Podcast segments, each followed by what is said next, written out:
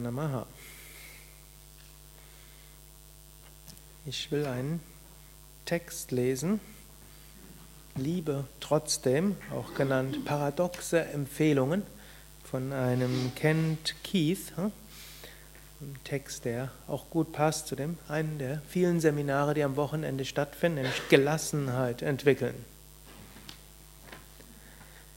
Menschen sind manchmal unverschämt, unvernünftig und ich-bezogen. Liebe sie trotzdem. Wenn du gütig bist, werden dir manche vorwerfen, du hättest eigennützige Hintergedanken. Sei trotzdem gütig. Wenn du erfolgreich bist, wirst du einige falsche Freunde und einige Gegner bekommen. Sei trotzdem erfolgreich. Ehrlichkeit und Offenheit können dich verletzlich machen. Sei trotzdem ehrlich und offen. Wer groß denkt, wird manchmal von Kleingeistern behindert. Denke trotzdem groß. Was du über Jahre aufgebaut hast, kann über Nacht zerstört werden. Baue trotzdem auf. Wenn du heiter und fröhlich bist, werden Menschen dich beneiden. Sei trotzdem heiter und fröhlich. Was du heute Gutes tust, wird morgen vergessen sein. Tu trotzdem Gutes. Die Menschen, die Hilfe brauchen, mögen dich angreifen, wenn du ihnen hilfst. Hilf den Menschen trotzdem. Gib der Welt so viel du kannst, und es wird nie genug sein. Gib der Welt trotzdem so viel du kannst. Letztlich geht es um dich und Gott.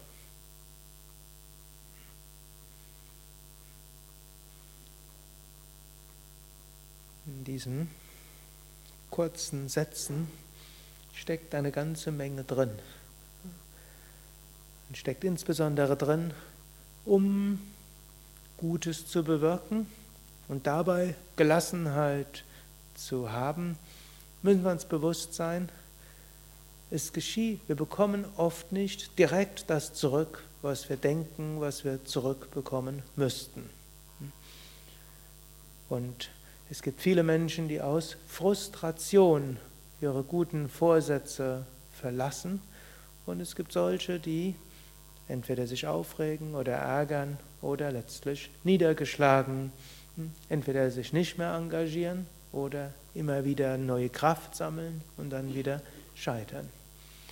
Gelassenes Engagement können wir haben, wenn wir so akzeptieren, hm, was hm, der Kent Keith dort so beschreibt. Und der letzte Satz ist nämlich auch noch schön. Letztlich geht es um dich und Gott. Die, all das, was er dort sagt, was wir machen sollen, ist etwas, was uns hilft, Gott zu erfahren.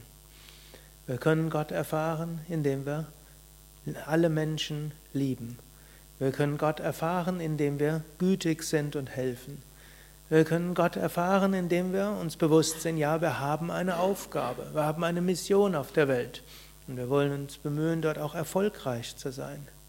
In den Mitteln dorthin ist es wichtig, ehrlich und offen zu sein. Es ist wichtig, groß auch zu denken es ist wichtig, dann eben auch aufzubauen und das Ganze mit Freude zu tun. Im Bewusstsein, ja, wir tun etwas Gutes, wir wollen es mit Freude machen. Aber es geht auch darum, Größenwahn zu vermeiden. Das heißt, es ist wichtig zu erkennen, wir können so viel geben, wie wir wollen und wie wir können, es wird nie ausreichend sein. Die Erfahrung von nahezu jedem, der sich bemüht, sich zu engagieren. Manche bemühen sich, in der Schule besonders gute Lehrer zu sein. Man erreicht trotzdem nicht alle Schüler so viel man sich bemüht. Manche versuchen, die Welt zu einem nachhaltigen, ökologischen Planeten zu machen. Wenn das nicht geht, wenigstens Mitteleuropa. Wenn das nicht geht, wenigstens Bad Meinberg. Manche bemühen sich, wenigstens Yoga Vidya. Wir können uns bemühen, 100 Prozent wird es kaum gelingen. Trotzdem, es geht darum, all sich dort zu bemühen. Und dann in Kauf zu nehmen, ja, wenn wir uns bemühen, Menschen, denen wir Gutes tun wollen, anstatt dass sie dankbar sind, oft sind sie dankbar, für 90 Prozent der Fälle sind sie ja dankbar, aber es bleibt einem mehr im Kopf, die 10 Prozent, wo die Menschen das Gegenteil sind. Mark Twain hat mal gesagt, der Unterschied zwischen einem Menschen und einem Hund ist, dass der Hund den nicht beißt, der ihm beständig Gutes tut.